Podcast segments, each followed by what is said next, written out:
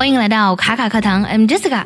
说起 chicken 这个单词，你是不是马上想起了香喷喷的鸡肉呢？不管是蒸着、煮着、炸着，反正怎么着都好吃的鸡肉。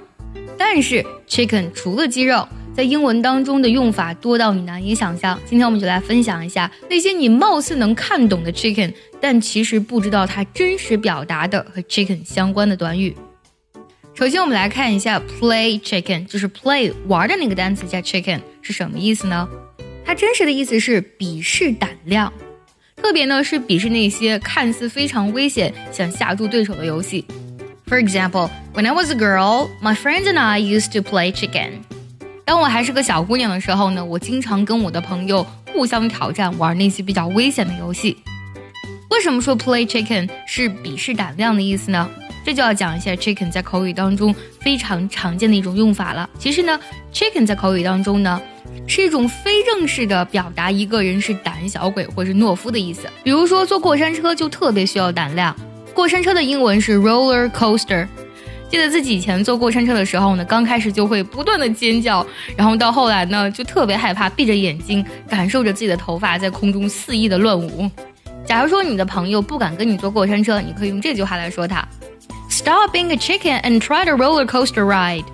别像个胆小鬼一样，过来跟我坐过山车呗。Chicken 除了作为名词来讲呢，还有一个短语非常好用，chicken out。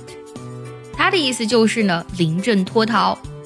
如果想要专项练习本期节目呢，请微信搜索“卡卡课堂”，加入我们早餐英语的会员课程哦。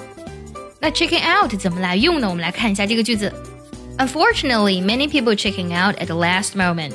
不幸的是呢，很多人呢在最后一刻总是临阵脱逃。说到鸡呢，除了想起鸡肉，还有刚才我们所讲到的胆小鬼的意思之外呢，我们在中文当中也有一个这样。约定俗成的表达，先有鸡还是先有蛋？英文当中也是一模一样的哦。它是这样的：chicken and egg，意思就是先有鸡还是先有蛋的情况，是一种因果难分的局面。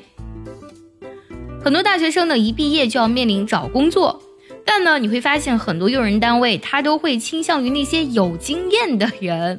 但是你说大学生他没有经验，怎么去应聘这个工作呢？下面这个句子呢，就非常适合这样的情况。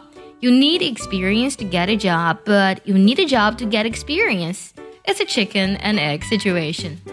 你需要经验才能找到工作，但是呢，你需要一份工作才能得到经验。这真是一个先有鸡还是先有蛋的问题。最后呢，结合我们今天所学来听一下这个句子。如果你知道它的意思，记得留言告诉我哦。